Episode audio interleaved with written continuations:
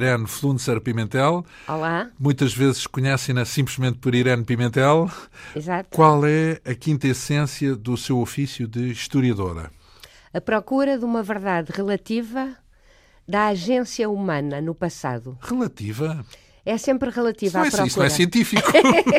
é, justamente é científico. No momento, nós podemos encontrar, porque encontramos determinada fonte, não é? Que nos pode elucidar sobre essa verdade. Mas pode mudar, é isso? Mas essa fonte pode ser eh, corroborada ou desmentida por outra fonte que, entretanto, possa ser encontrada. Já teve Além... que engolir eh, ideias feitas que tinha sobre determinados assuntos? É Exatamente. Além do mais, também é sujeita à interpretação porque a minha interpretação hoje pode ser uma e sabendo mais qualquer coisa ao longo do tempo pode até uh, contrariar essa interpretação. É engraçado porque eu diria que os historiadores se atêm a factos, certo?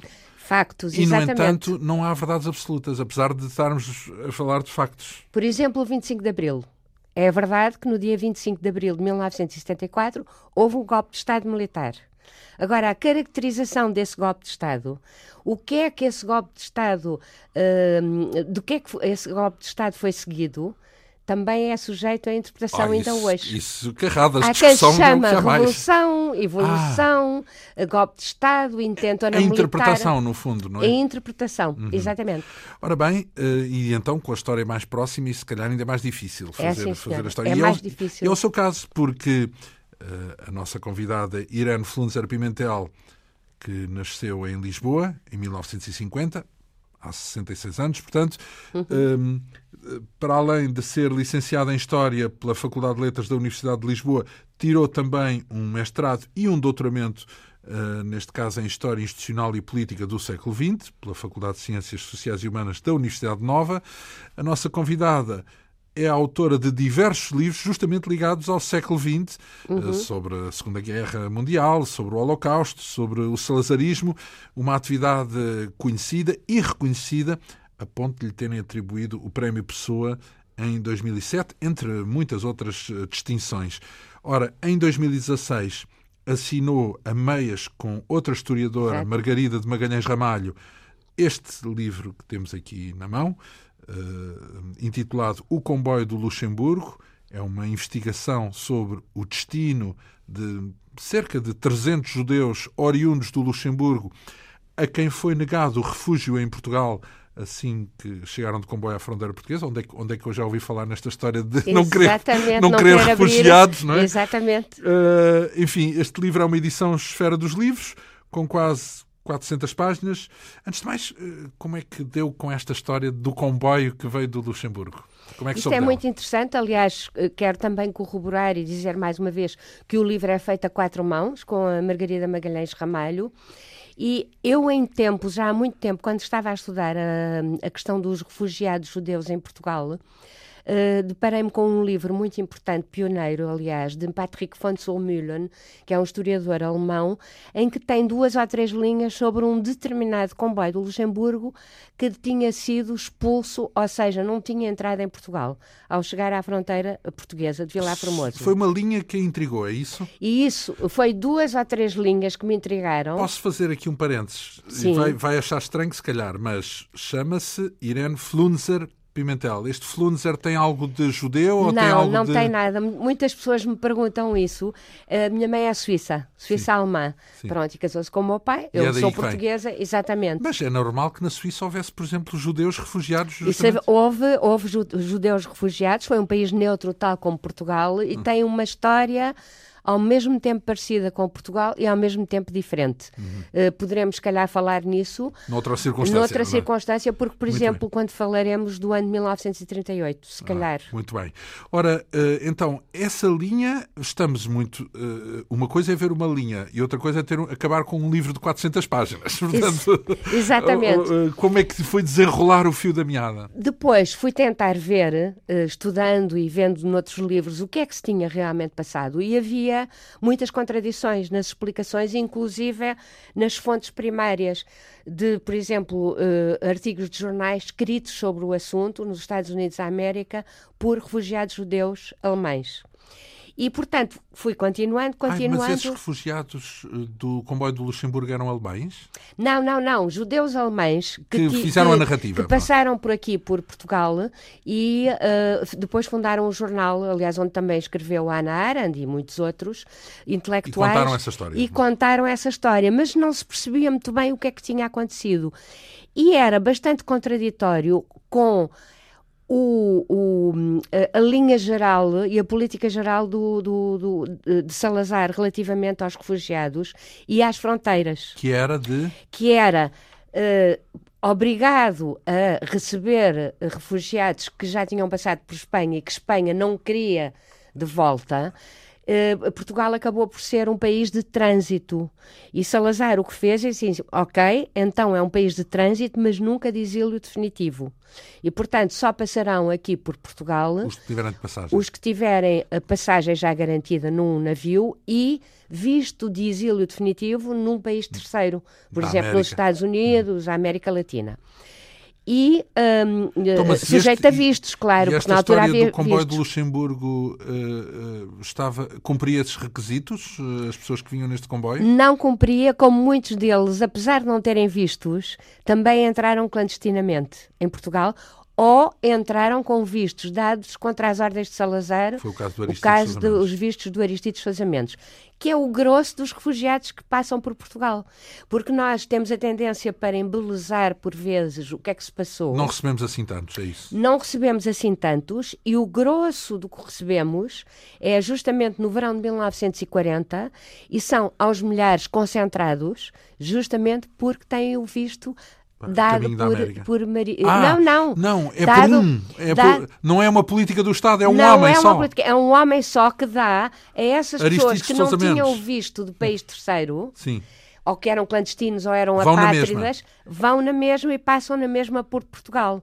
Sim. O que acontece com este comboio é que. Já agora, esses refugiados, um parênteses, outro parênteses, Exato. os refugiados que vieram pela mão de Aristides Sousa Mendes não tinham visto para o país terceiro, mas acabaram por o obter e foram. Uma muito boa pergunta, porque justamente em junho de 1940, o que acontece?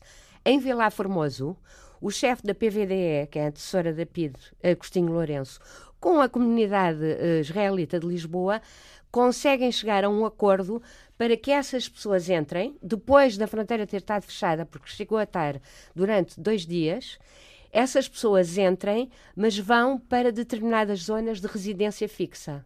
As que não, em é, gueto, é isso? Não é gueto, justamente, e isso é muito importante dizer. Aí Portugal também se diferencia do que aconteceu em França, quer na França ocupada, quer na França livre, com muitas aspas, de Vichy, quer de, de, Espanha, que tinha de facto campos de internamento, ou até se pode dizer de concentração. Então, no caso No português... caso de Portugal, eram uh, normalmente vilas, como por exemplo a Coria, ou cidades como Caldas da Rainha, que eram turísticas, que tinham hotéis e pensões, e essas pessoas foram colocadas nesses hotéis e nessas pensões. Quem é que pagava os hotéis e as pensões? Era eram eles, eram eles quando chegavam, ainda, que ainda tinham dinheiro, e quando deixavam de ter, justamente era a comunidade israelita e as organizações de judeus internacionais que, que puderam instalar-se em Portugal, que é também um facto que uh, a favor de Salazar, digamos. Entre aspas. Entre aspas, é porque ele autorizou, ele portanto, autorizou a atuação. A autoriza... Dos... Não porque, deu apoio. eu, sei, eu tenho direto. a noção também de que a comunidade israelita tinha homens com grande capacidade diplomática, portanto, que eram homens que sabiam. Por exemplo, bem... o, o Amzalak Sim. O Moisés Amsalá, que era o chefe da comunidade israelita de Lisboa, o presidente, e que tinha inclusive uma boa relação com o Salazar. Quando tinha problemas com os refugiados e de, e de, e de dinheiro e, e outras questões, ele dirigia-se diretamente a Salazar, o que era muito importante. Claro, não, é? não tinha que passar por, por, por, por ministérios ou por intermediários e, e, e, conseguiu algumas coisas, algumas conquistas. Então, depois daqui a um bocado, sei que vai haver uma contradição nisso tudo, não é verdade? Que é porque, é com, o terceiro comboio do Luxemburgo. Porque esse é rejeitado. E, eh, ou seja, havia uma regra, quem cumpria essa regra podia entrar, chegaram os judeus sem cumpriram os requisitos da regra, mesmo assim entraram, mas a partir de uma certa altura parou. Essa, não deixaram entrar mesmo. Uh, Sim. Vamos, vamos, vamos por partes, se calhar, porque tudo isto é a nossa história. É no... E é muito complicado, Pronto, é, é muito complicado. Muitas contradições. Muitas contradições. Mas para já, o contexto uh, e também uh, como é que lá chegou? Era, isso, era nesse ponto em que estávamos, não é? Porque há documentos, há bilhetes de comboio. o, que é que, o, o que é que encontrou? Depois, curiosamente, eu li um artigo de uma senhora que, sobrevivente desse comboio que veio a Vila Formoso no âmbito da construção do museu, que está a ser feito em Vila Formoso, Museu dos Refugiados, e uh, Margarida Magalhães Ramalho escreveu um artigo sobre uma entrevista a essa senhora, que era uma luxemburguesa, que hoje ainda vive no Luxemburgo, mas que era uma sobrevivente. Eu juntei-me. E que vinha eu... nesse comboio, é isso? E que vinha nesse comboio e que sobreviveu do comboio. Era menina, com certeza. Então. Era, era, era uma miúda. E o que é que acontece? Eu, eu já queria fazer um livro sobre isso, já estava mesmo uh, a procurar as fontes documentais e junt, uh, uh, convidei a Margarida e, portanto, juntámos as duas com tudo o que tínhamos. Fomos ao Luxemburgo, falámos com essa senhora que está viva e que, é, e que está viva ainda hoje. E tem boa memória de, do, dos acontecimentos. Tem boa memória, mas também é muito interessante as questões da memória na história. Ou seja, por exemplo há sempre algumas falhas e alguns mitos, não quer dizer que a senhora esteja a mentir. Ela tem a sua verdade própria inserida misturada com misturada conceitos. com conceitos e resultado o resultado da história é tentar destrinçar a verdade dessas memórias corroborando com fontes os factos vá e com factos que são então, mas também. E, há eh, fontes uh, oficiais sobre. Muitas. E então. o que é muito engraçado é que nós percebemos que aqui não tínhamos nenhuma. Primeiro fomos às fontes portuguesas, Arquivo Salazar, na Torre do Tombo Nada. e Ministério dos Negócios Estrangeiros. Salazar era o Ministro dos Negócios Estrangeiros nesse coisa e não encontramos nada. Resolvemos ir aos arquivos do Luxemburgo, onde encontramos muito, muito, muita documentação. E depois ainda pudemos ir aos arquivos dos Estados Unidos do, do Holocaust Memorial Museum de Washington, que é extraordinário, e também o, os, os arquivos em Nova York das organizações humanitárias judaicas que estiveram em Portugal na altura. E com isso tudo, acabamos por chegar uh, à, lista. lista. dos próprios passageiros.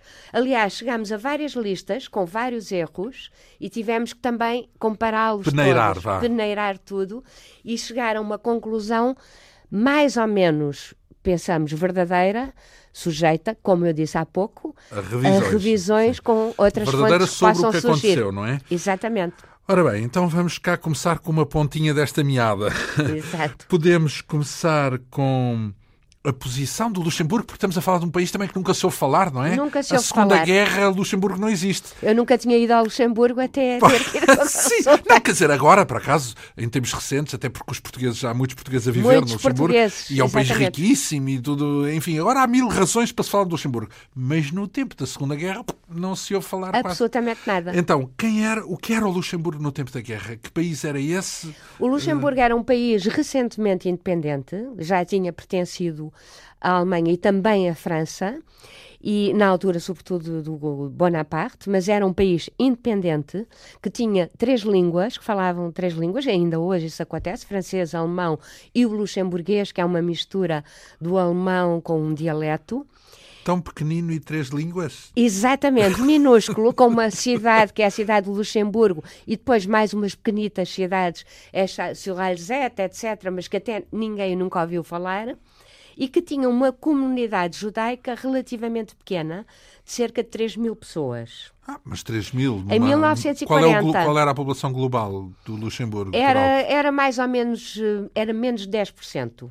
Uh, 3 mil sim, era menos. sim. Uh, seriam 400 mil, 500 mil. Sim. Mas a população total. Mas atenção, esses 3 mil, uma parte era composta por judeus luxemburgueses com a nacionalidade luxemburguesa, que já lá estavam desde o século XIX, por exemplo, e outros que tinham, entretanto, fugido a partir de 1933, da quer da Alemanha, quer da Áustria, quer da Polónia, à medida que uh, as medidas antissemitas uh, foram instauradas.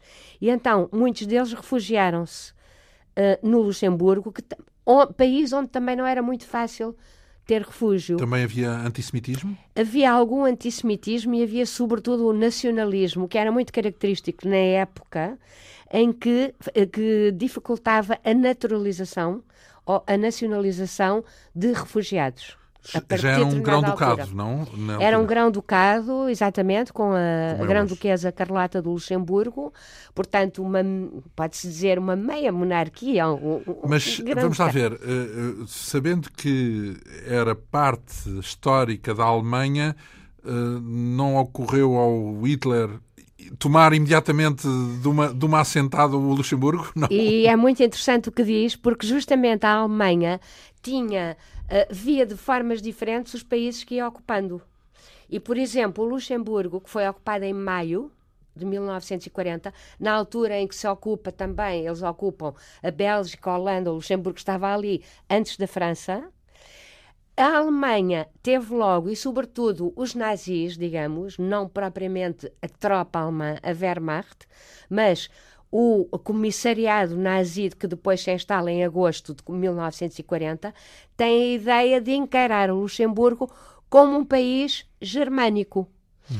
cujos habitantes, no fundo, eram germânicos, faziam parte da tal inventada raça ariana. Sim, mas é curioso eleita. é que isso não tenha acontecido, porque, por exemplo, o episódio dos Sudetas e da anexação de Áustria tinha acontecido de um ou dois anos antes, não é? Portanto... Sim, senhora, mas os Sudetas eram um, um pouco diferente. É que os Sudetas havia uma comunidade uh, uh, alemã com nacionalidade alemã ah, e no num enclave, isso, no enclave que era a Checoslováquia na Sim. altura.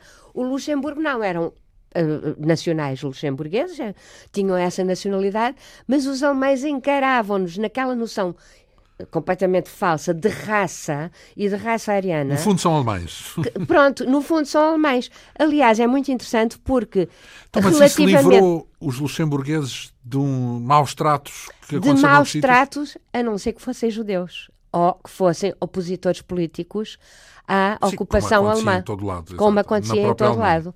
Comunistas, socialistas, etc. E judeus.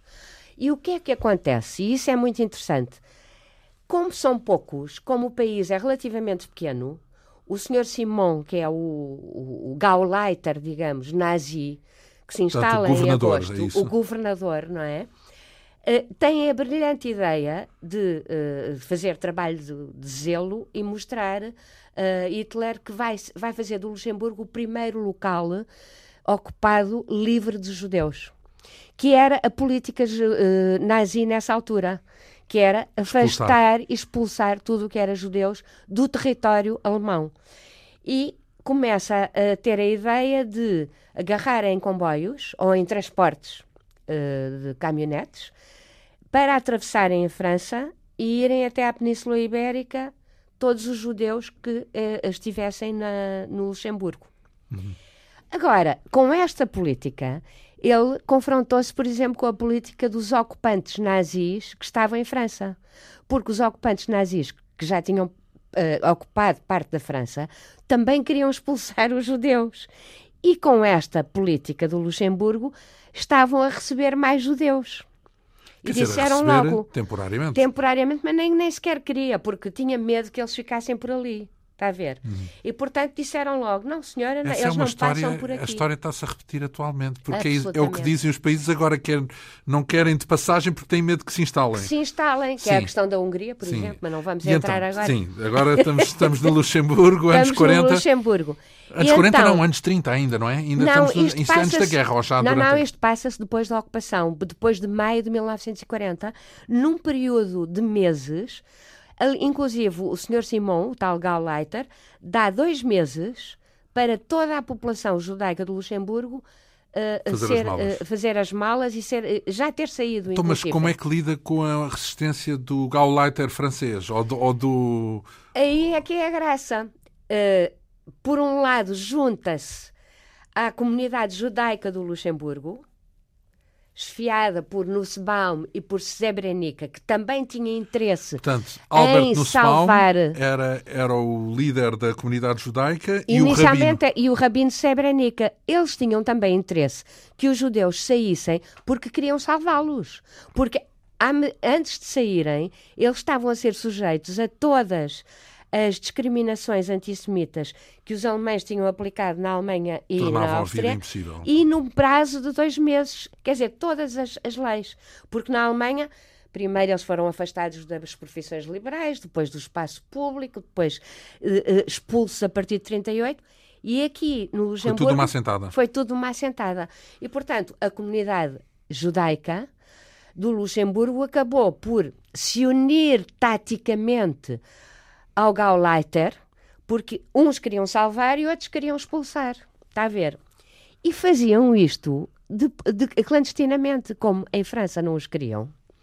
Eles agarraram nos judeus, eh, inicialmente, ambos, a comunidade judaica e o Simone, e punham-nos em caminhonetes clandestinas que atravessavam ilegalmente a fronteira de Luxemburgo com França. Não sei se está assalto. a ver. Faziam, no fundo, Faziam atravessavam a França assalto. Isto é absolutamente extraordinário. E depois, já se conseguissem uh, chegar à Espanha, chegar a, a, França, aí passavam para comboios, o, o, chamado, o nosso comboio ainda, o Sud Express, não é? E aí atravessavam Espanha e iam até Vila Formoso. O Gauleiter chega mesmo a dizer os portugueses, os espanhóis são obrigados a, a, a, a deixá-los passar porque os franceses não querem nem a França livre. E os, franceses, os portugueses também são obrigados a deixá-los passar porque os espanhóis também não, já não os querem de volta. E os americanos vão ser obrigados a dar vistos de entrada. Porque não têm como voltar para porque trás. Porque não têm como voltar para trás e não vão ser, ser lançados ao, ao, ao Oceano Atlântico. Pronto. E diz isso, é isso? isso é, é, é diz isto, não, diz isto, porque isto é muito discutido. E é, curiosamente, nós chegamos a um Portanto, ponto... a estratégia uh, dos nazis era uma carambola. Era, tu não queres, então empurra para a frente. Empurra tu também não queres, para empurra frente, para a frente. Isto até ao Holocausto. Isto até 41 depois passa a ser outra coisa. Então, Porque é na mas, fase de expulsar, expulsar, expulsar. Sim, Portanto, há interesses... E, e, e, qual eram uh, eh, as relações que Portugal tinha com o Luxemburgo nessa altura? Tinha relações absolutamente normais, como tinha com a Alemanha inicialmente, onde não, um alemão nem precisava de um visto para entrar, e à medida que os judeus são expulsos e, e, e que os judeus alemães são uh, destrinçados dos alemães de raça pura, começam a emitir vistos para os judeus alemães. Portugal, o Luxemburgo, a França, todos os países, a Espanha, todos os países à volta. Não sei se falaremos agora de 38, voltando um pouco atrás. Então é melhor voltar um pouco atrás porque esse ano é decisivo, não é? É. Uh, porque, antes de mais, uh, ainda talvez um pouco mais de contexto que é como é que vivia um judeu em Portugal nessa altura? Portanto, como é que Portugal lidava com os judeus? Havia antissemitismo no tempo do Salazar ou por causa da tal relação boa que ele tinha com Amzalak uh, uh, poupava ao país esse tipo de, de discriminação? Cá está um, um, um fator que é sujeito à interpretação. Na minha interpretação, o antissemitismo era inexistente na ideologia de Salazar e na ideologia do regime em geral. Não quer dizer que não houvesse antissemitas, mas antissemitas intelectualizados, eh, por exemplo, os integralistas, alguns nacionais sindicalistas, e uma minoria. Digamos que não era uma faceta. Não, não estava nos discursos? Não estava nos discursos. Por exemplo, não se confundia com o anticomunismo, que isso sim era central na ideologia de Salazar. E aí até tinha determinadas semelhanças com o nazismo e com o fascismo italiano. Agora, havia uma grande diferença, que era, primeiro, não havia antissemitismo e o antissemitismo não era de caráter racial, biológico, como ele existia na Alemanha nazi. Então. Era de caráter cultural e religioso, digamos. Era aquela velha ideia, até bastante católica, de que os judeus tinham morto Jesus Cristo. Portanto, era esta ideia. Um judeu era alguém minoritário, considerado de uma religião minoritária, contrariamente à religião maioritária católica de Portugal. Tinham, mas não era de outra raça. Mas tinham, bem, Portugal tinha um histórico também do judaísmo por causa da Inquisição, etc. E é? tinha resolvido o problema, como dizem Os novos alguns. cristãos, não é? Exato, tinha expulso novos. ou tinha uh, assimilado. Assimilado, uh, imposto. Então, e, e, e os judeus tinham uma vida confortável, porque na Europa, antes de aparecer essa torrente uh, cataclísmica, tinham posições, uh, eram intelectuais, eram médicos, eram Exatamente. engenheiros, eram. Exatamente. como é- em Portugal ainda Um achas? judeu português era sobretudo português. E se fizesse parte, como faziam os judeus, quase todos, das elites do país, porque tinham ou fábricas ou empresas, ou tinham, ou, como disse, eram médicos, advogados, economistas, o caso da Amzalak, professor universitário também, diretor do século. Portanto, era como se não houvesse judeus em Portugal. Então, isso, mas os judeus nos outros países, nomeadamente eh, na Alemanha, etc., eram primeiro judeus e só depois da nacionalidade? Absolutamente. E tanto que na Alemanha nazi ele deixava de ser alemão por ser judeu. A partir das leis de Nuremberg, que dão. Ah, mas isso é uma opção do, do regime. Mas Do não quer, regime, não, não, não quer dizer que os próprios se considerassem Ah, assim. claro, eu estou a falar em termos de como, Como é que eram o tratados, regime, sim. o regime os Sim, via, sim. o regime e até a população. E é muito curioso porque Portanto, a Salazar... população via nos, nesses países os judeus como estrangeiros, no fundo como de outra, de outra raça e de outra, e de outra nacionalidade. E em Portugal eram, eram vistos como portugueses. Eram vistos como portugueses, eram poucos, era bastante pouco. eh, a, a comunidade judaica era muito pequena, e quando começaram a chegar os refugiados, a partir de 1938, mas sobretudo 39 e 40, a população portuguesa não percebia porque é que aquela gente era perseguida, porque até era mais rica do que eles. Não havia diferenças. E não havia diferenças. Ou seja, não percebiam porque é que um judeu era perseguido por ser judeu. Ainda, se ainda, ainda hoje é difícil perceber Ainda hoje é muito difícil perceber, aqui para mas nós. é aqui para nós, mas falando, o antissemitismo está a, a aumentar outra vez. Sim, é e verdade. inclusive até nos Estados Unidos, mas não vamos falar sim, também deixamos isso para outras calendas.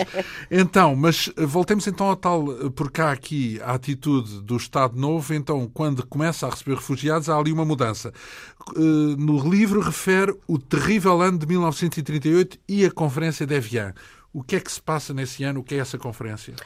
Primeiro, a Alemanha. A Alemanha tinha acabado de, em abril, eh, de, de eh, anexar A Áustria? a Áustria, eh, voluntariamente ou não, com o Anschluss, e depois Por acaso, optou- Schluss quer dizer fim. Fim, e, portanto, exatamente. aniquilar não é, Não, é, não, não, é não. assim tão, tão não, absurdo. Não, não. É, pois é, uma anexar. Ah. Porque no fundo tinha a mesma noção que tinha com os luxemburgueses. Eles também pensaram em anexar o Luxemburgo. Acabou depois por não acontecer por várias razões. E também porque já não era a altura de anexar. Uhum. Mas eles encaravam os luxemburgueses de raça pura, Como entre aspas, como os austríacos de raça pura. Ao fim e ao cabo eram germânicos. Mas o que se passa também nesse ano de 38, em novembro, é que há pogroms em várias cidades da Alemanha, provocadas pelas SAs e por alguns elementos das SS, que perseguem os judeus, prendem-nos e eh, prendem-nos em campos de concentração, hum, eh, incendeiam eh, as suas lojas e os locais de culto, isso não? que é a Noite Cristal. Essa Noite Cristal não é mais nada do que um preâmbulo para a expulsão e para a nova política que começa a ser eh, levada a cabo pela Alemanha nazi, que é os judeus eram presos em campos de concentração, mas podiam sair desde que garantissem que saíssem do país Nunca mais rapidamente, voltassem. nunca mais voltassem e deixassem a sua propriedade, evidentemente, na Alemanha e o seu dinheiro na Alemanha. Ora, com isto, os judeus, quer da Áustria, quer da Alemanha, começam a ter que sair da Alemanha e começam a procurar refúgio nos vários países à sua volta, muitos deles até democráticos. A Suíça é um dos casos, a França, bom. O que é a Conferência de Evian, então? E é... a Conferência de Avião é convocada por Roosevelt, o presidente norte-americano, para gerir justamente essa inundação de judeus que não podem voltar ao seu país de origem. E é uma conferência que não tem resultados práticos nenhuns, antes pelo contrário, o resultado da Fechar conferência portas, é fechar portas, instituir vistos, para, para os Estados Unidos também, vistos muito Eu não, eu não dou, eu não eu dou. não ninguém- dou, eu não dou, mas quem puder dar, que dê. E, mas só a China, em Xangai, e a República Dominicana, há alguns refugiados, Verdade? é, A República Dominicana é muito curioso, porque a República Dominicana tinha uma ditadura racista e queria eliminar e exterminar, inclusive, os negros. E queria substituir os negros por uma elite branca. E achou que com os judeus Está a ver, o, que, está a ver é o horror é, é entre é o sinistro de, de um sinistro não para é. outro sinistro, não é? E é terrível porque, graças a isso, alguns judeus do Luxemburgo e não só conseguiram vistos para a República Dominicana e salvaram-se. Inclusive há alguns que vinham dentro do comboio. Uhum. Que eu depois já contarei porquê. Então, país, tudo uh, uh, se complica para, essas, para esses refugiados. Uh, o, que é, o, que, o que é que eles... E Portugal também fecha portas? E Portugal faz exatamente a mesma coisa que os outros, os outros governos. Curiosamente, não foi à conferência, não foi sequer convidada à conferência de avião. Também não iria, porque Salazar nunca queria, gostava de nada que fosse Tomava internacional. Sozinho, exatamente mas começou a ver as várias políticas da Holanda, da Suécia, e faz uma política em conjunto com a PVDE, que tinha lá alguns germanófilos, uma política bastante parecida com os outros países, que se torna objetivamente antissemita. Isto parece agora contraditório com o que eu disse há pouco. É antissemita porque, no fundo, diz um judeu da Alemanha ou um imigrante que não possa voltar ao seu país de origem, que só era judeu, tem que recorrer a um visto de turismo de 30 dias para entrar em Portugal. Senão, não entra. E isto é o que acontece segundo a lei a partir de 38. Então, mas alguém concede vistos turísticos a refugiados? É isso? Não. Sim, havia essa possibilidade? Havia essa possibilidade, exatamente. Então é se estivesse em trânsito. No fundo, a ideia era de. É, depois. Claro, como não conseguiam, muitos deles no início não tinham vistos de turismo eh, de, de, exílio definitivo, acabavam por ficar mais tempo. E depois a polícia política, PVDE, andava atrás, uh, andava atrás prendia-os ou dava, uh, muitas vezes até com corrupção, uh, adiava, uh, um, portanto, dava Pagavam prorrogação, dava prorrogação do visto, uma vez cá. Uhum. Mas digamos que a partir de 38 começa a ser difícil como em qualquer país europeu e, e, americano, e os Estados Unidos da América, entrar também em Portugal. A Suécia não foi uma exceção, porque há, há aquele conhecido caso do embaixador, não é? Mas isso é muito depois. Isso é depois, em 1944, na Hungria, e aí também os diplomatas portugueses, espanhóis e suíços participam com o Wallenberg no sentido de tentarem salvar os judeus da Hungria que são os últimos a serem Foi um episódio, no fundo, apenas momentâneo. Uh, e foi numa altura em que a Alemanha já ia perder a guerra e que os Estados Unidos já tinham feito uma organização de apoio a refugiados. 44, é completamente diferente. O Aristides Sousa Mendes, estamos a falar de que ano? 40, junho de 1940. Então, e, e, e nesse sentido, foi um caso então não apenas único em relação a Portugal, como único à escala global, certo? Ou houve outros Houve outros, houve, houve outros, diplomatas... inclusive, e aliás isso tem sido, uh, o Yad Vashem em Jerusalém planta normalmente árvores para as pessoas que para salvaram, justos. para os justos, e há lá alguns, uh, uh, há inclusive alguns cônsules nipónicos, há também da Suíça, há também de, de Espanha, há, e havia muitos outros cônsules ou diplomatas de carreira portugueses que também ajudaram uh, refugiados judeus, porque o antissemitismo não era de facto uma característica. E, por exemplo, o Veiga Simões, não é o Veiga Simão, que era o, o ministro de Portugal em Berlim até 1940, era um velho republicano, conservador, tradicional, mas que realmente também não concedeu vistos contra as ordens de Salazar, mas tentou salvar alguns, dizendo a Salazar, por exemplo, olha, este é um médico fabuloso, isto pode ser muito importante para Portugal, é judeu, mas é médico. Um oportunista. Não? É? Mas é um oportunismo que, numa situação limite, sim, é sim. valioso para muitas claro, pessoas. Claro, é sobrevivência, significa Nós hoje até podemos, eh, retirando aquela situação de crise, dizer, ah, é uma coisa incrível. Quer dizer, não é a atitude radical do Aristides Sousa Mendes que dá a toda a gente, independentemente de ser rico, pobre, ser importante para Portugal ou não mas mesmo assim não, é bom. E sobretudo o Aristides Sousa Mendes é a escala, não é? Porque é a escala. ele em poucos dias concedeu um volume de vistos que não tem paralelo. Milhares, milhares, milhares. Não é 30 mil porque já se chega à conclusão que não é possível.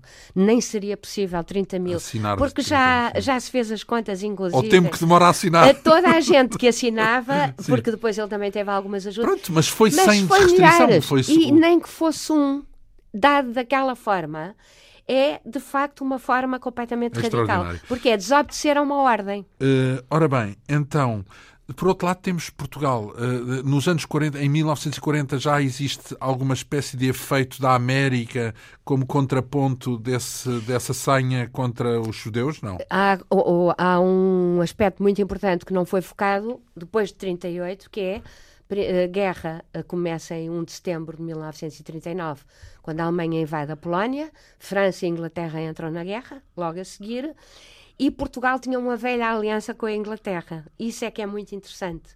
Ou seja, Portugal era uma ditadura com aspectos parecidos com o fascismo italiano, com o franquismo eh, em Espanha e até com o, o nacionalsocialismo alemão, mas também aspectos não muito parecidos. E aí, e aí é que é muito interessante. E ao mesmo tempo tinha uma aliança com a Inglaterra.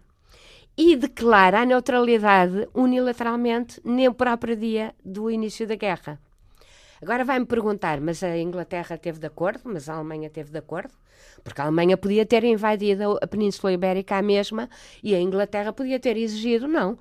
Tu entras à base, na base da aliança, tu, Portugal, entras. Aliás, uh, havia uma tradição em que, se Portugal não apoiasse a Inglaterra, levava.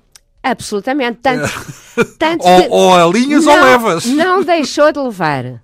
Porque, porque isto as já, coisas já não fizeram são assim algumas tão, malandrices? Não é são assim tão simples. Mas digamos que a neutralidade portuguesa convinha tanto à Inglaterra, que não queria que a Península Ibérica fosse um país invadido, eh, eh, uma zona invadida ah, pelos alemães. Era conveniente, portanto. Era conveniente para a Inglaterra. Deixa-te lá estar aí. Exatamente, assim, porque a Inglaterra era a senhora dos mares e do Oceano Atlântico. Evitava e, portanto, um problema com os alemães ali na ponta da Exatamente. Por outro lado, os alemães ainda pensaram, ainda houve um, uma tentativa de invadir a Península Ibérica e aí a Portugal também, justamente para invadir Gibraltar na luta contra a Inglaterra. Do Norte de África. Exatamente. E isto, não, não, isto em 1940, quando uh, a Alemanha ainda pensou poder invadir a Inglaterra. Hum. É? Depois nunca Sim. conseguiu. Ainda pensou ocupar Gibraltar. Uh, foi uma célebre operação que devia ter ocorrido em 1940, a Operação Félix. Mas os alemães também tinham, por outro lado, uh, um, também lhes convinha que Portugal ficasse neutro, porque através de Portugal conseguia ter muitos dos produtos que necessitava. Era um aliado escondido, entre Exatamente. Aspas. Portugal Wolframio... exportava wolframio, sardinhas em lata, uh, roupa, era conveniente para os dois lados. Digamos. Era conveniente para os dois lados. Por isso é que, por exemplo, António José Telo dá-lhe um, um, Toda a gente depois diz que há uma neutralidade equidistante, mas que depois se torna em colaborante.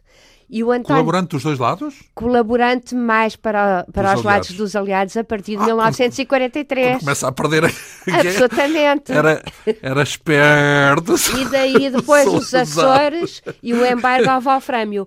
Mas Sim. o António Getel tem uma, uma, uma frase que eu acho muito interessante, que é uma neutralidade fácil porque muita gente depois disse: Salazar foi de tal maneira extraordinária que nos conseguiu uh, manter-nos fora da guerra. É verdade, é verdade, mas por outro lado. Quer dizer, requer sempre alguma habilidade ter não, que claro receber que sim, uns e outros. Podia... Estávamos a ser habituados com os, os, os o Napoleão e, o, e, os ingleses, Isso. tivemos sempre hábeis uh, uns exatamente, e outros, não é? Exatamente. Já havia um histórico. Salazar sabia que não tinha, trapa nenhuma, que não tinha ah, nada. Estava tramado, sim. Estava completamente. Aliás, chegou Mas, a haver planos havia, de irem para os Açores. Havia, havia, uma questão que de resto também funcionou com o Napoleão, que era o tampão da Espanha, que não é despiciante, porque pois não. O, o, o Hitler uh, consta que se encontrou com o Franco e que, que disse que nunca mais o queria ver. Em Biarritz, porque o Franco tinha também saído da Guerra Civil, a Espanha estava exausta, não é? E o Franco também era um espertalhão, um, um bocadinho diferente de Salazar, era um espertalhão espertalhão que tentou chantagear, se isso é possível, Hitler, dizendo: sim, senhora, nós entramos uh, na guerra convosco, ao vosso lado, mas precisamos de X tanques, X aviões, X tropa, e foi uh, aumentando sempre, levantando a fasquia. E foi aí que o Hitler disse: Este gajo é completamente insuportável, não queremos nada com ele e desistiu. Mas, mas, funcionava como o tal tampão, lá está. Foi um tampão. Agora, há uma altura em que Portugal não tem a certeza, Salazar também não, que a, a Espanha não invada Portugal. Sim, sim. Porque a Falange queria isso. Sim. E com o apoio da Alemanha. Portanto, digamos que então, o mais tampão... Uma razão, mais uma razão para considerar que o Salazar, apesar de tudo, foi hábil foi. nessa, foi, nessa forma de lidar foi, com todos os, os, os, players, como agora se Exatamente, diz, não é? porque o tampão era também um perigo. A Espanha era um tampão, mas um perigo até determinada altura. Depois deixou de ser, pronto, quando, depois de Biarritz, depois ah, disso. Depois e sobretudo, não, antes, quando a Alemanha vai para os Balcãs e depois vai para, uh, para a União Soviética e abandona, digamos, o Ocidente. o Ocidente. Quer dizer, ocupa, continua a ocupar o que já tinha ocupado, mas deixa a Península Ibérica. Sim, desaparece a pressão, aliás, é por isso que depois os aliados acabam por. O, o, dia D é quando os alemães levam uma coça, digamos assim, ou melhor, os nazis, é melhor não dizer alemães. Os é nazis. Isso. Eu também tenho muito cuidado de dizer isso. Quando os nazis. Os alemães nazis. Não, exato. Quando, porque alemães é outra história. É exatamente. Alemães é o Beethoven, portanto. E são os judeus, e alemães. Os judeus e etc. A Ana Arendt é uma judia Quando alemã. os nazis levam uma coça uh, no Oriente, então aí é que uh, uh, começa a ser possível a invasão no, no dia D, mesmo assim com grandes custos. Então, mas vamos cá voltar à nossa narrativa, porque vamos voltar ao momento em que o Luxemburgo é ocupado. Eh, quando é ocupado não há guerra nenhuma, certo? Aquilo não se trata propriamente de uma invasão, é uma espécie não. de uma anexação. Funciona como uma espécie de uma anexação. Exatamente. Mas, não formal, mas, mas a, a, prazo formal. O Grão-Duque tem que fugir, certo? A Grã-Duquesa, que é a Carlota Luxemburgo, o e o governo fogem no próprio dia da invasão. Aliás, é muito curioso, porque há praticamente toda a população do Luxemburgo é eh, deslocalizada ou para a França ou para determinadas zonas não tão próximos da cidade do Luxemburgo. Então, mas fica vazio, é isso? Fica praticamente vazio e depois voltam ao fim de um tempo. São repatriados de França e dos vários locais. Quando eh, vamos, vamos Mas a Grande Duquesa Sim. Uh, toma o caminho do exílio e vai para a França. Pronto. Vai para a França uh, de Vichy, dita livre, mas a partir de determinada altura pressionada pelos livre alemães... do Petain, não é? Do Petain, que é uma Portanto, livre entre aspas. Um livre é? meio fascista, não é? Fascista à, à séria e depois colaboracionista à séria com os alemães, hum. não é? Que, que, entrega tudo o que é judeu digamos que não é, não, não, a França de De Gaulle não existe nesse, nesse não, momento. a França de De Gaulle, De Gaulle está em Exilado, Londres, sim. mas digamos que ainda não está organizada a resistência, uhum. quer golista, quer até comunista, porque tinha havido primeiro também, a Alemanha tinha assinado um acordo com a União Soviética, mas isso já são outras questões. E então, o, o governo do Luxemburgo é uh, convidado pelo governo de Vichy a sair da França de Vichy. Porque uh, a, uh, os alemães consideram que o governo de, de, de, do Luxemburgo no exílio traiu ao fugir. E, portanto, está contra ele. Não está contra os que ficaram, também governantes, mas que ficaram e que se adaptaram aos alemães, mas está contra esse governo. Eles ainda tentam ir para a Espanha, mas em Espanha também Franco não os quer receber e, curiosamente, Portugal recebe-os. Então, estão cá durante meses. O governo do Luxemburgo, no exílio, está em, em, instalado em Portugal durante alguns meses. Encontra-se com Salazar? Não. E encontram-se com Salazar. A Grã-Duquesa nem por isso, mas é, alguns temos elementos. que reconhecer cá aí a habilidade. Ele não gostava nem do Franco, nem do Hitler. e arranjava-se o próprio jogo, verdade? Absolutamente. Portanto, há aí uma certa habilidade, não é? E disse que sim, senhora. Agora, também disse uma coisa a Grande Duquesa e o seu governo podem vir aqui, instalam-se aqui, eu mas não fazem propaganda. Mas não fazem nem, uma, nem um, um, um bocadinho de ação política. Aqui em Portugal é a neutralidade é total. Ainda hoje é assim. É ainda hoje é assim. Ainda hoje, quando se recebe alguém, não pode. Recebe-se, mas não pode fazer política. Não pode, não pode fazer política contra o. o exatamente. Locar, ou, ou colocar é, em... Há relações com esse país, portanto não. E o problema é porque era a neutralidade também.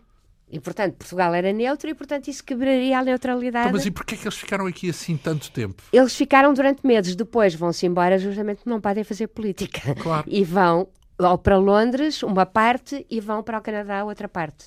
Depois também de Roosevelt lhes ter dado E voltam? Acabam por voltar depois da guerra? Ah, depois voltam ao Luxemburgo. Regressam. Regressam quando o Luxemburgo É libertado. ah, é libertado. Mas, durante o período em que acontecem os três comboios, está cá, estão- está cá o governo. Os E a comboios- própria- os- já vamos, porque ainda falta a história dos comboios. E temos que acabar, Sim, pelo menos, com a claro, história dos comboios. Claro. Eh, os comboios, vamos cá ver a relação temporal. Portanto, os refugiados do Aristides Sousa Mendes, em que período é que é? Em Junho de 1940. 40. E os comboios é? Justamente é pouco depois. E tem muito a ver com o Aristides Sousa Mendes. Pronto. Fez- faz muito bem O- isso. o que- em agosto, outubro e novembro de 1940. Em sequência. Os três comboios. Então, e os, eh, antes de mais, os judeus de Aristides Sousa Mendes, aquilo acontece tudo numa- concentrado num mês, num único mês, é isso? Sim, inclusive em dias. E vêm como? De, de- de França? Vêm de- de- das mais variadas formas. Vêm de comboio, muitos, muitos deles, que sobretudo alemães, que já estavam e já eram apátridas. Vêm também de carro, alguns ainda. Alemães que receberam o visto em Bordeaux? Sim, sim, e que, e que já eram, já estavam eram muitos fuga. deles a- Ah. apátridas e em fuga. Sim.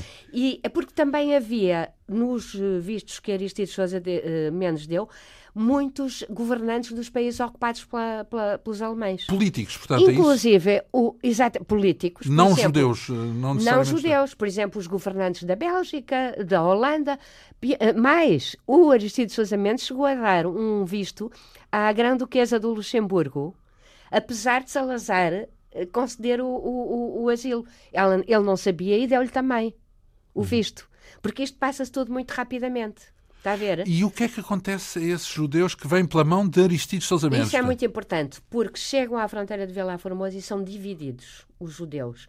Os que têm visto ah, de exílio definitivo e um bilhete já numa passagem num navio, esses são legais, esses vão para Lisboa e podem esperar em Lisboa um navio. E esses, que percentagem? Isso é- representa o quê? Era uma minoria.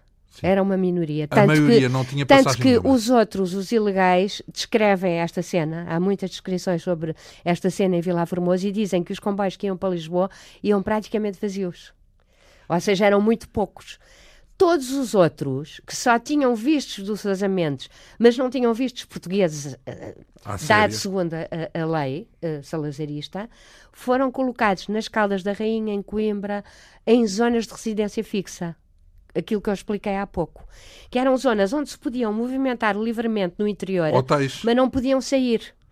Hotéis, pensões, quartos alugados. Está a ver? Simplesmente era muito Uhum. Não complicado. podiam sair, então, mas qual era o objetivo? Não podiam sair, era. Aí é que está, eles não podiam sair e ir para Lisboa para não se escaparem, e estava então um elemento da PVDE que lhes dava autorização de saída, por exemplo, se tivessem que ir a um médico, uma coisa muito grave que só existisse Então, em mas Lisboa. qual era, qual era o objetivo, se quisermos, estratégico do regime em, cons- em confinar essas pessoas ali naqueles sítios? Completamente disparatado, porque essas pessoas não podiam ir a Lisboa pedir um visto Para ir embora. para ir embora, por exemplo, ao, ao consu- ao consulado da Inglaterra Então, ou mas da, qual ou era a lógica? Não, não, não se A percebe. lógica é a lógica que, de um regime repressivo e Que é ditatorial. manter o controle. que quer manter o controle, quer sobretudo o controle, mas depois causa. Hum, tem contradições relativamente ao que ele pretende. Quer que aquilo seja de trânsito, mas dificulta ah, ah, O trânsito. o trânsito porque dificulta hum, o conseguir um visto de um país de destino. Então, e digamos que os comboios, já lá vamos aos comboios, são afetados por esse contexto. Digamos que aquilo que é decidido fazer aos judeus que vêm nesses comboios do Luxemburgo é aquilo que decorre desse fluxo da política seguida depois de um fluxo também de ilegais por via de Aristides Sousa Mendes. é Muito isso? bem, é, é- é isso mesmo. É preciso ter cuidado ao dizer isso porque é, não se pode eh, esquecer que houve Aristides Sousa Mendes e que houve esse fluxo É nesse de contexto junho. que- É nesse contexto. Agora, E temos que ter cuidado divisória- porque senão ainda culpamos o Aristides Sousa Mendes pelo comboio de novembro não ter entrado. Está a ver? Então, mas isso ele não podia nunca garantir. Claro que não, mas poder, porque pode haver esse tipo de interpretação.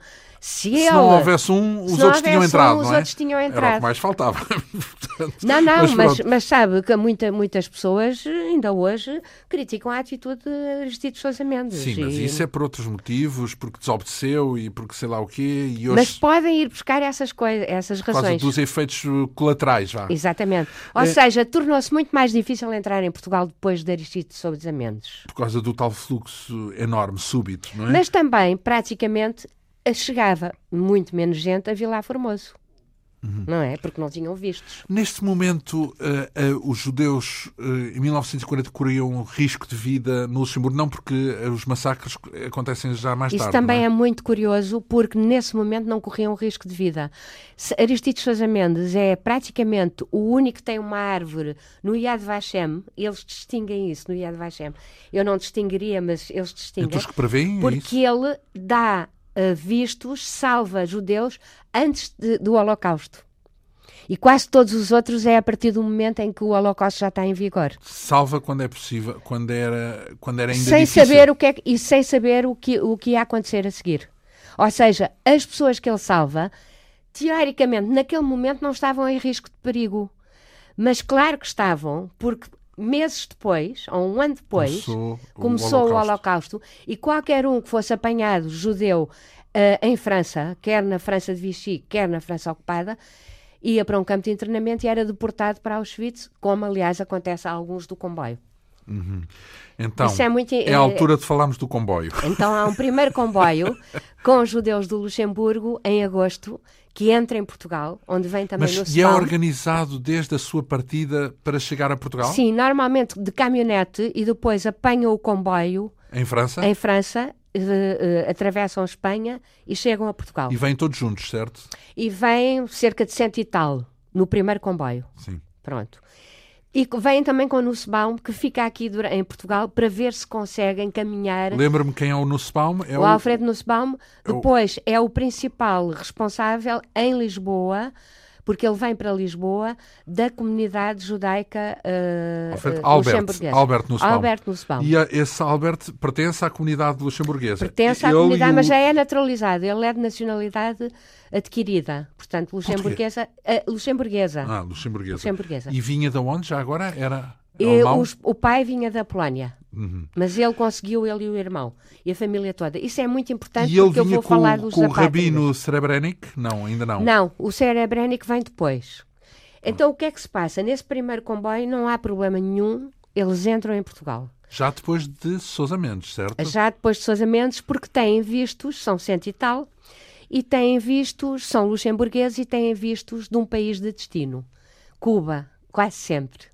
Olha, mas não é, atenção, que é Cuba, não é de Castro. Não, não, não. Isso é dos anos 50. É dos anos 50. É Cuba de Batista, cultista. de Fulgêncio Batista. Mas... É, mas o problema não é esse, é porque são uh, vistos de Cuba uh, vendidos. Uh, são vistos corruptos, ao fim e ao cabo, vendidos por um cônsul corrupto de Cuba em Antuérpia à comunidade judaica do Luxemburgo. Ou seja, são vistos que permitiriam um visto de Portugal, porque eles apresentavam aquilo, mas a partir do momento em que ele estava em Portugal, não permitia nenhum sair de Portugal. Uhum. Não sei se está a ver. Portanto, esses primeiros, acontece isso e ficam em Portugal e não, muitos deles uh, conseguem ainda sair, porque tinham vistos válidos, mas outros não. Mas é pouca gente e não há grande problema. Vem um segundo comboio em outubro. Isso o primeiro foi quando? O primeiro foi agosto. agosto. Agosto. Segundo comboio em outubro, com cerca de 200. Do Luxemburgo, com a nacionalidade luxemburguesa, alguns judeus e outros apátridas já, porque tinham perdido depois a sua nacionalidade, porque tinham fugido da Alemanha, ou da Áustria, ou da Polónia, entretanto ocupada. E há problemas na sua entrada em Vila Formoso. Ou seja, as autoridades portuguesas começam a esmiuçar os vistos e a verem que, se calhar, porque já tinham um exemplo dos anteriores, que, que aqueles vistos cubanos não permitiam a saída de Portugal. Portanto, eles ficariam em Portugal durante algum tempo. Contra as regras de Salazar e contra as regras de ser um país de a trânsito. regra era a do trânsito. A do trânsito. a comunidade israelita e uh, de Lisboa consegue ir até à fronteira e, com muitas negociações, aquilo acaba por entrar. Mas com a noção de que havia muitos que tinham vistos que eram inválidos, que não permitiriam sair. Uhum. E há um terceiro comboio, em novembro de 1940, com 390 pessoas a bordo, que parte do Luxemburgo no primeiro dia em transporte, no, no mesmo dia em que um comboio já vai com deportações para leste, ou seja, para o Auschwitz. para Auschwitz, que é terrível. Mais tarde, não imediatamente, mas mais tarde, esse comboio com 390 pessoas, a maior parte dos quais apátridas, fica parado em Vila Formoso durante vários dias. Esse é que é o nosso comboio do Luxemburgo, então. Exatamente. Ora bem, é o nosso comboio do Luxemburgo, merece uma atenção especial. tem muita história, tem muitos personagens tem. que vocês elencaram de resto a lista das pessoas uh, que lá iam, tudo o que lhes aconteceu Exato. depois dessa retenção, uh, tudo o que lhes aconteceu no futuro, por onde, onde foram parar tudo isso uh, e mais alguns casos pelo caminho, tudo isso é motivo para nós regressarmos aqui à conversa. Com todo o gosto. Uh, daqui uma semana, porque esta é uma história que merece ser uh, conhecida nesse detalhe, tudo contadinho neste livro intitulado O Comboio do Luxemburgo, com a assinatura da nossa convidada Irene Flunzer Pimentel e também da outra historiadora envolvida na elaboração deste livro, Margarida de Magalhães Ramalho, uhum. uma edição uh, Esfera dos Livros, que conta a história desses refugiados judeus que Portugal não quis salvar em 1940 e que tiveram que voltar para trás. Já estamos a contar um bocadinho daquilo que vem aí na próxima semana, Exatamente. mas para conhecer os detalhes dessa, uh, desta história que uh, abordámos nesta emissão, é ouvir o programa para a semana. Nós só temos a agradecer a sua vinda aqui. Eu é que agradeço à, muito. À Rádio Pública, com este Quinta Essência, que hoje teve a assistência técnica de Ana Almeida, produção, realização e apresentação de João Almeida. Obrigado pela atenção. Nós regressamos dois a oito dias.